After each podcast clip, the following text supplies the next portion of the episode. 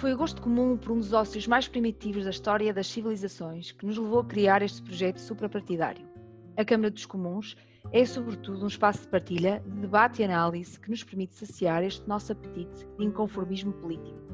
Inconformismo este que nos levou a associar ideologias copiosamente distintas num projeto com um sentido só: o gosto do debate sério e transparente. No fim do dia, somos apenas três amigos comprometidos com os princípios progressistas europeístas aliados a um grande sentido de Estado perante a nossa nação.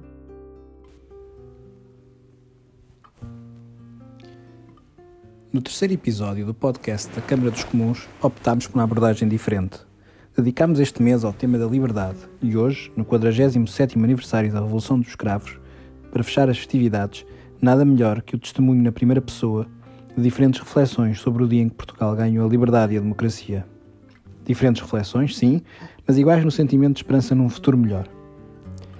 Vamos ouvir três testemunhos de pessoas que nos são próximas e viveram de perto um dos dias mais importantes da história de Portugal. Testemunho, vamos ouvir as palavras de Pedro Carvalho, que com 12 anos viu cumprir o maior sonho do seu pai Luís: a liberdade.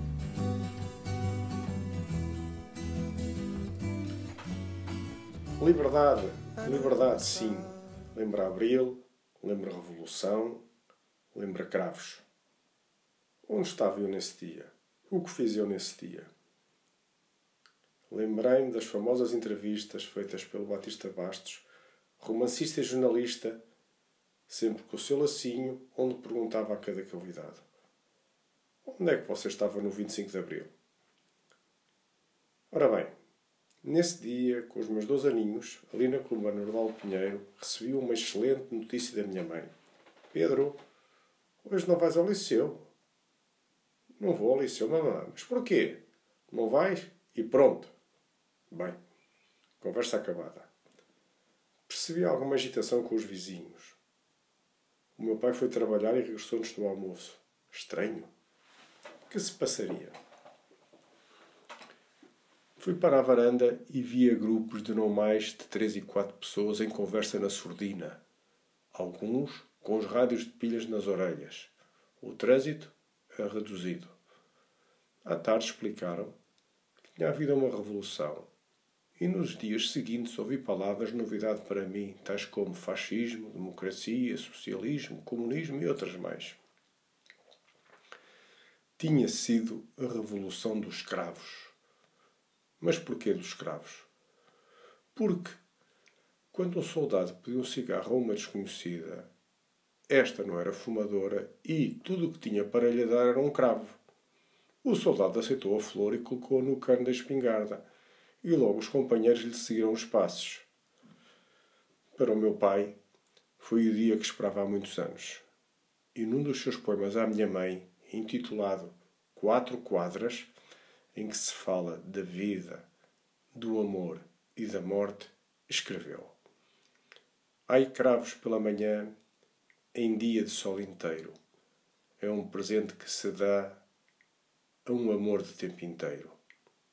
E os cravos são vermelhos, maio azul é a sua cor.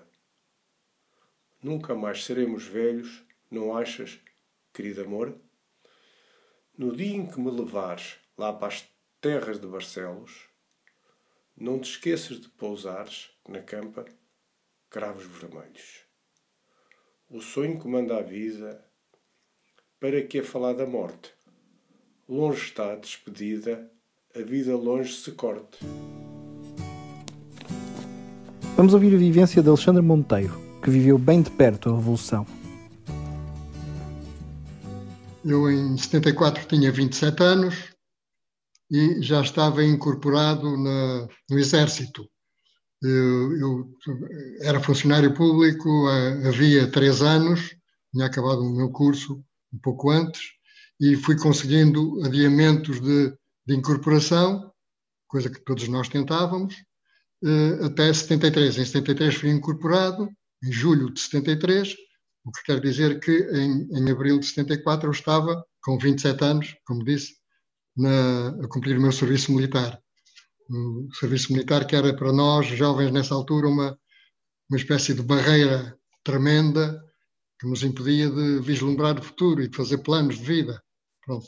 minha situação em 74 era essa. Muito bem, pois, é uma situação complicada para todos os jovens, foi, claro, claro. Em parte, o rastilho daquilo que foi a Revolução, não é? Exatamente, exatamente. Portanto, Justamente. Segunda pergunta, e parece que esta uhum. conversa seja relativamente breve, é como é que se sentia o ambiente político e social em 1974?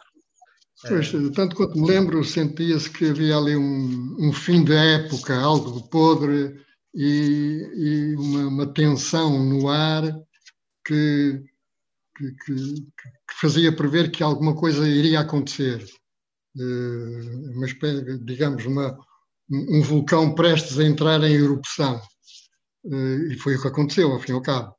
Uh, isto, nomeadamente, depois da publicação do livro do general Spínola, das suas movimentações, e também do início do movimento dos capitais, uh, coisa que nós enfim, não, não, sabíamos em pormenor, mas nós, milicianos, na, que estávamos na tropa, pressenti, pudemos pressentir os, os primeiros momentos desse movimento dos capitais. Portanto, tudo isto junto levava-nos a, a acreditar que, que alguma coisa de portanto, estava para, para acontecer.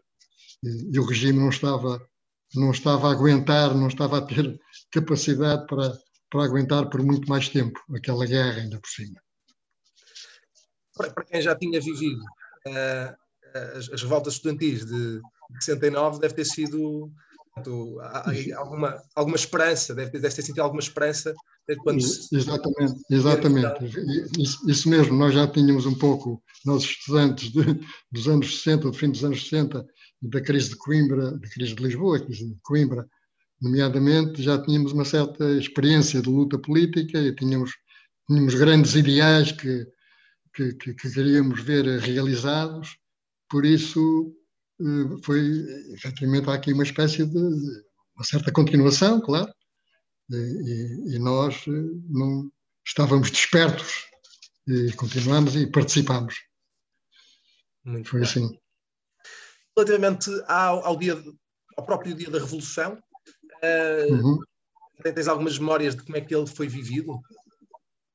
Uh, tenho, eu tenho apenas, digamos, no, no, que me diz respeito, porque eu estava, enfim, entre os militares, não é? Estava na, na minha unidade, uh, como disse, eh, portanto, eu estava ali colocado, também tinha sido prejudicado, de, de certo modo, estava ali no, no regimento de artilharia pesada de 3 da Figueira da Foz, eh, não devia estar ali em princípio, nem devia ter a especialidade operacional que tinha. Eh, essas duas coisas aconteceram por, por motivos políticos, isto é, a minha, a minha ficha na, na Polícia Política considerava-me politicamente suspeito provavelmente por ter participado também na, nas lutas estudantis do fim dos anos 60, e, portanto, eu estava, eu estava eh, nesse momento na, na Figueira da Foz. Curiosamente, apareceu pouco, pouco tempo depois, também foi lá colocado por motivos disciplinares, também o, o capitão, o então capitão Denis de Almeida, foi meu comandante direto naquela unidade, e aí nós percebemos então que algo de sério e de, de sério e, de, e, decisivo estaria mesmo para a ser organizado eh, perante o que ele dizia, perante o que ele fazia, uh, veladamente, claro, não era abertamente, mas nós compreendemos que, que alguma coisa estava, séria e grande estava a ser preparada. Uh, pronto, ele, portanto, nesse dia, eu estava nessa altura, nessa época, a dormir fora do quartel, fui-me apercebendo, e nesse, no dia 24 de abril, curiosamente, percebi-me que, que, estava mesmo, mesmo alguma coisa iminente. Uh, abordei o, o, capitão Luís de Almeida e perguntei-lhe, assim, à socapa, se, se valia a pena eu dormir nessa noite no quartel, uma vez que estava a dormir fora naquela época. E ele disse-me, assim, muito, muito sucintamente, apenas que eh, sim, talvez conviesse dormir nessa noite no quartel. Pronto, aí eu percebi que as operações deviam, com certeza, ser nessa noite ou no dia seguinte. E que foi o que aconteceu. Uh, pronto, aí fiquei. Nós uh, depois, à noite, lá ouvimos na rádio, no bar dos oficiais, a grande Vila Morena. Aí percebemos que já não havia recuo possível, portanto, as, as operações estariam desencadeadas a partir daí. Uh, Denis de Almeida deu-me meia dúzia de recomendações operacionais, uh, nomeadamente se viessem tropas adversárias uh, contra nós, aí nós sentimos, claro, um, um nozinho aqui no, no estômago, e aí compreendemos que, de facto, estamos a, estamos a pôr a vida em risco, não, é, não são manobras, não é brincadeira. É, claro. de facto, a vida, mas, mas estamos dispostos a isso, claro, os que estiveram. Houve pessoas, houve alguns que, que não estiveram, não, não alinharam, outros não alinharam porque não sabiam sequer, eh, pronto, mas aqueles mais ou menos de confiança que ele conhecia, eh, alinharam e eu era um deles e pronto, e ainda bem. Eh, pronto, isto, isto foi na, na no dia propriamente, na manhã, portanto, organizámos, eh, formámos as tropas, que eram, ao fim e ao cabo, uns instrumentos que estavam ali há, há muito poucas semanas, eh, mas pronto, foi, foi, foi, o que havia. Eh, e fomos cumprir o nosso objetivo, que era conquistar o forte de Peniche, que era a principal prisão política do regime, o que de facto é um, um símbolo notável, não é? A, a libertação. Pois. Uhum. Uh, desculpa Sim. ter interrompido. Diz, diz, a, a, libertação de Peniche dá-se, uh, eu não sei, mas 26, 27? Sim, é, é exatamente a 26, uh, sabe, a 26, 26, 27, porque, porque houve, uh, portanto, havia, havia ainda. Primeiro não sabíamos como as coisas estavam a decorrer em Lisboa, exatamente, estava tudo, tudo a decorrer bem ou não. E depois houve enfim, braços de ferro entre o general Spínola e os, e os, os capitães do movimento, portanto o MFA, no fundo, quanto ao, ao tipo de libertação, aos presos a libertar, etc. Uh, inicialmente, Spínola opunha-se a que certos presos ligados a crimes de sangue uh, pudessem ser libertados, mas depois, eh, portanto, essa, essa posição dele não obteve vencimento e, e finalmente, portanto, um dia ou melhor, dois dias depois, uh, vieram eh, capitães do, do, do, movimento de Lisboa e eh, procedeu-se à libertação de todos, mas todos os presos eh, políticos de Peniche. Foi uma coisa, enfim, notável. Isto é uma coisa, são situações indescritíveis, não é? Para quem as vive. E foi isso.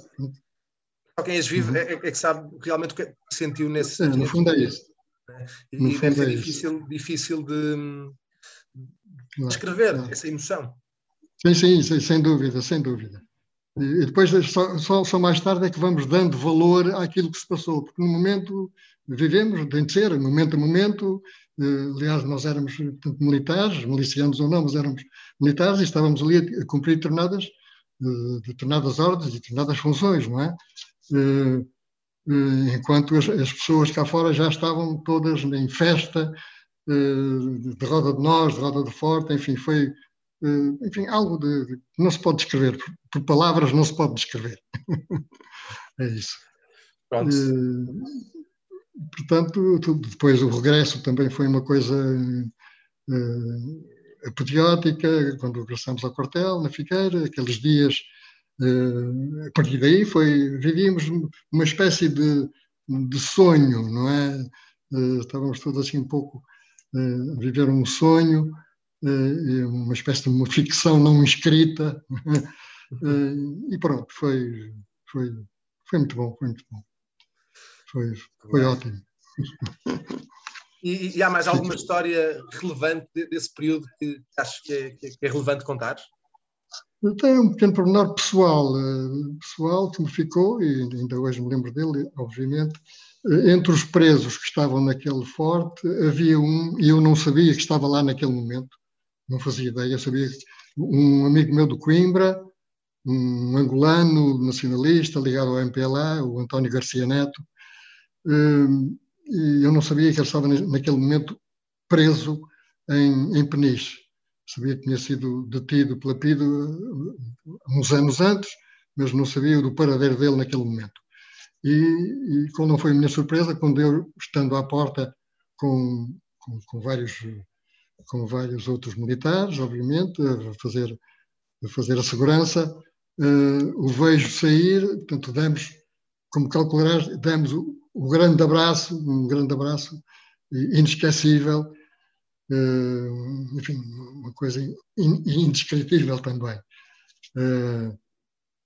Infelizmente, este Garcia Neto era um militante do MPLA, como eu disse, e veio a morrer em, em maio de 77, já na Angola independente, quando dos acontecimentos do, da chamada revolta de Nito Alves, enfim, foi uma coisa em maio de 77, salvo erro, eh, mas pronto, nunca mais esqueci este, este Garcia Neto, que era um grande homem.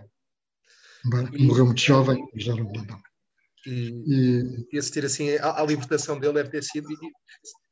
Sim. E, e, o teu.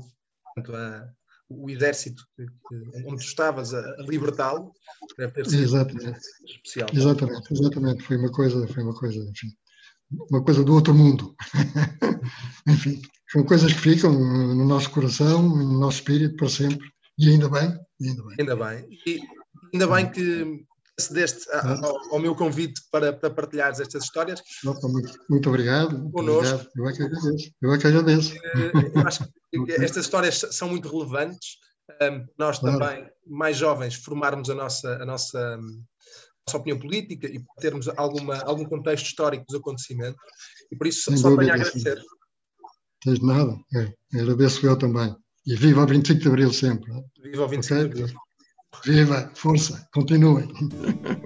Vamos ouvir João de Campos, que aos 17 anos viu nascer em Portugal a tão ansiada, tão ansiada liberdade.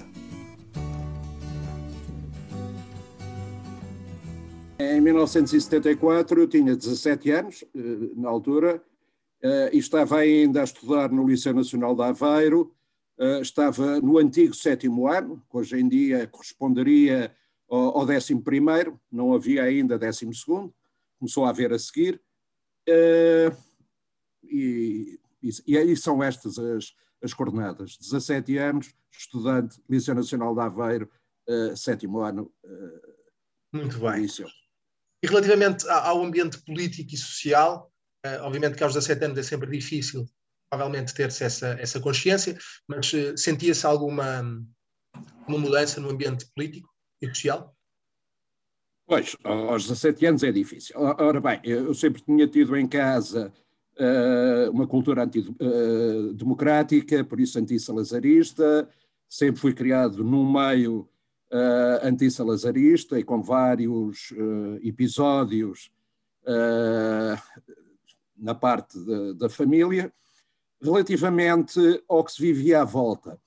Eh, nós tínhamos sido marcados porque, na altura, em, penso que foi em fevereiro eh, de 74, tinha havido uma greve eh, de estudantes no Liceu Nacional de Aveiro, e dessa greve, quer dizer, de estudantes, o, o antigo reitor, que era um, um homem da PIDE, chamou os encarregados de educação e, na altura, apontou quatro cabecilhas da greve e que não iriam poder entrar, não iria dar, porque era necessário um certificado de bom comportamento para se entrar na universidade, e um desses cabecilhas era eu. Uh, ora bem, eu não estava diretamente uh, metido em nenhum agrupamento político. Uh, desses quatro cabecilhas, havia pelo menos um que pertencia, ao Partido Comunista na altura, nós não sabíamos.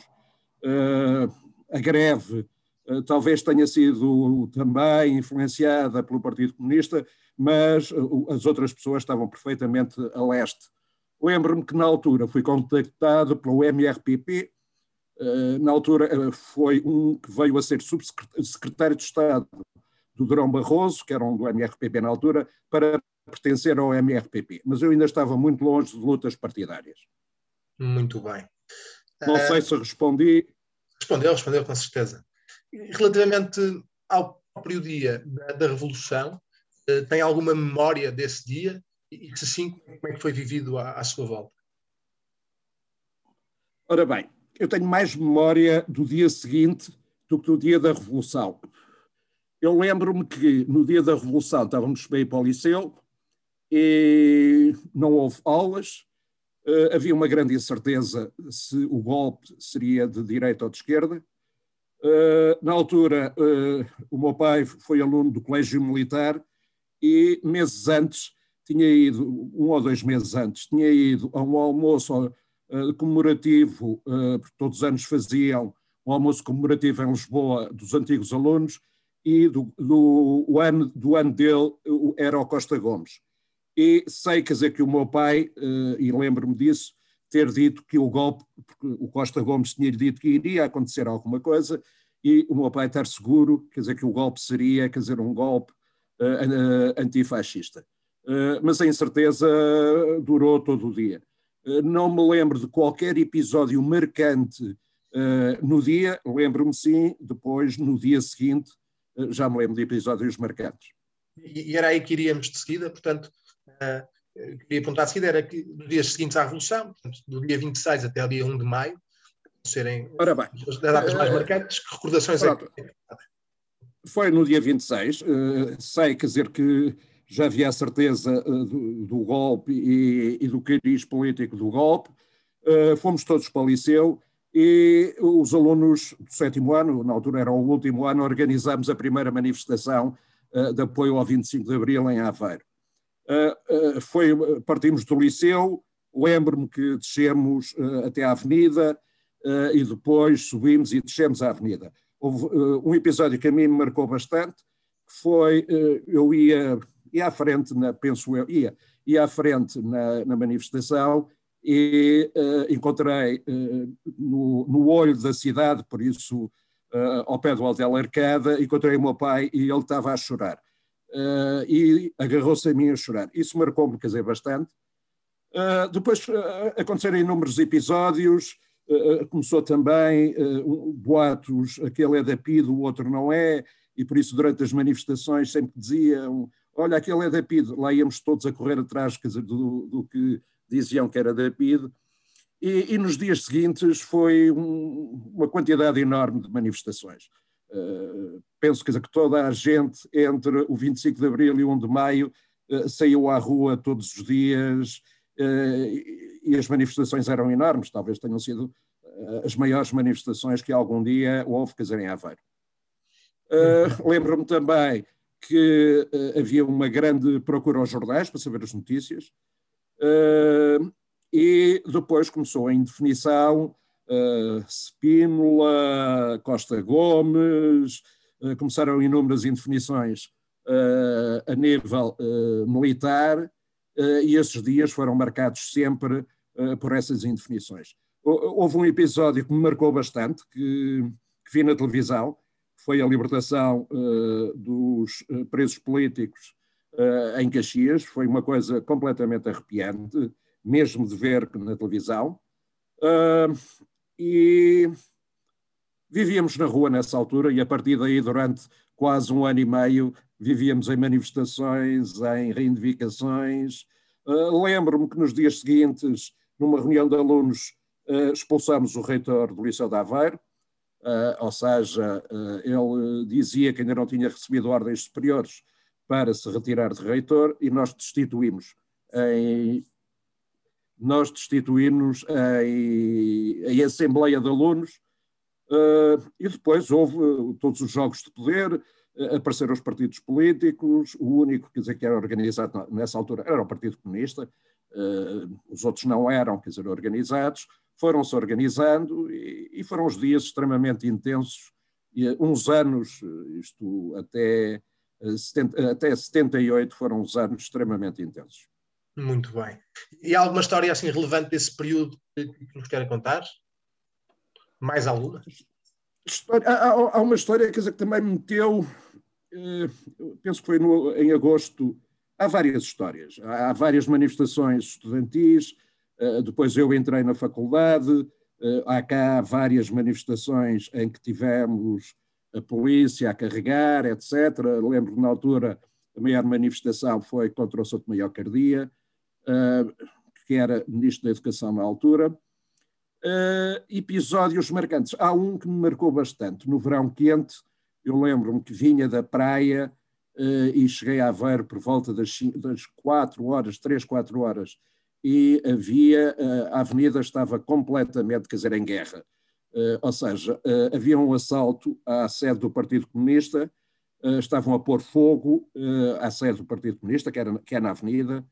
Lembro-me perfeitamente que foram disparados tiros e lembro-me que lá dentro estavam amigos meus e, e por isso eu estava com um amigo que era do Partido Comunista e toda a família era, e praticamente toda a família dele estava lá dentro. E, e ele cá fora teve um ataque completamente de, de pânico, uh, começou a gritar uh, no meio de, da, daquela turba toda de direita, e nós tivemos de pegar nele e metê-lo dentro do, de uma casa, a casa mais perto, lembro perfeitamente, era a casa dos estudantes da Guiné, uh, e metemos lá dentro para não haver, quer dizer, problemas. Eh, esse dia foi um dia muito marcante, porque foi um dia de violência, essencialmente a tentativa de porem fogo à sede do Partido Comunista, eh, depois não deixaram passar os bombeiros, tiros, eh, a, a polícia e os militares não vinham, por isso foram um, um dia, quer dizer, complicado. Outros, outros assuntos marcantes. Durante vários tempos levavam uma casa à noite, eh, era sempre perseguido, levava-me perseguido, não era perseguido, mas havia sempre um carro que me acompanhava, se eu saía à noite, me acompanhava até casa. Uh, tivemos uh, num congresso do CDS, mas aí éramos nós os contestatários, eu e vários amigos tivemos armas apontadas, uh, mas também não foi nada de. Por isso eram dias muito intensos, completamente intensos. O 25 de novembro foi também completamente intenso, aí havia uma grande dúvida de que forças é que estavam de um lado e do outro. Lembro-me que nesse dia fomos para a base aérea da, de Espinho uh, à noite, porque era lá, quer dizer, que estava, e nós fomos lá ver o que se passava, e, e um dos meus amigos, sem querer, mandou abaixo uma barreira uh, de passagem. E, claro, houve logo um tumulto enorme, quer dizer, apareceram logo guardas armados uh, e nós ali inocentes um bocado pela asneira, quer dizer, que o outro tinha feito. Uh, mas todos os dias tinham, lembro-me, quando construímos, lembro-me da primeira sede do Partido Socialista, lembro-me da segunda sede, que fomos nós praticamente que montamos, lembro-me da primeira sede do Movimento de Esquerda Socialista, uh, também, e da segunda, uh, lembro-me de ter levado para lá uh, mobília até, uh, porque são histórias, coisas completamente marcantes. Claro. houve muito que se viveu nesses tempos um, e muitas histórias mais haverá para contar, mas, mas para nós, pronto, esta entrevista é, é, suficiente. Obrigado por ter aceito participar e por ter partilhado connosco esta, esta memória, que é sempre importante para quem não viveu o 25 de Abril e para quem não tem este, este conhecimento, é sempre importante esta contextualização de como é que se vivia na altura e qual era o ambiente sentido. Ok, obrigadíssimo. Esperamos que tenham gostado desta nossa iniciativa. Queremos que falar da liberdade não quede mais, neste momento em que ela é um valor que mais temos de defender. Próximo mês, a Câmara dos Comuns dedicará o seu quarto episódio do podcast à Europa e à União Europeia. Fiquem atentos e até lá!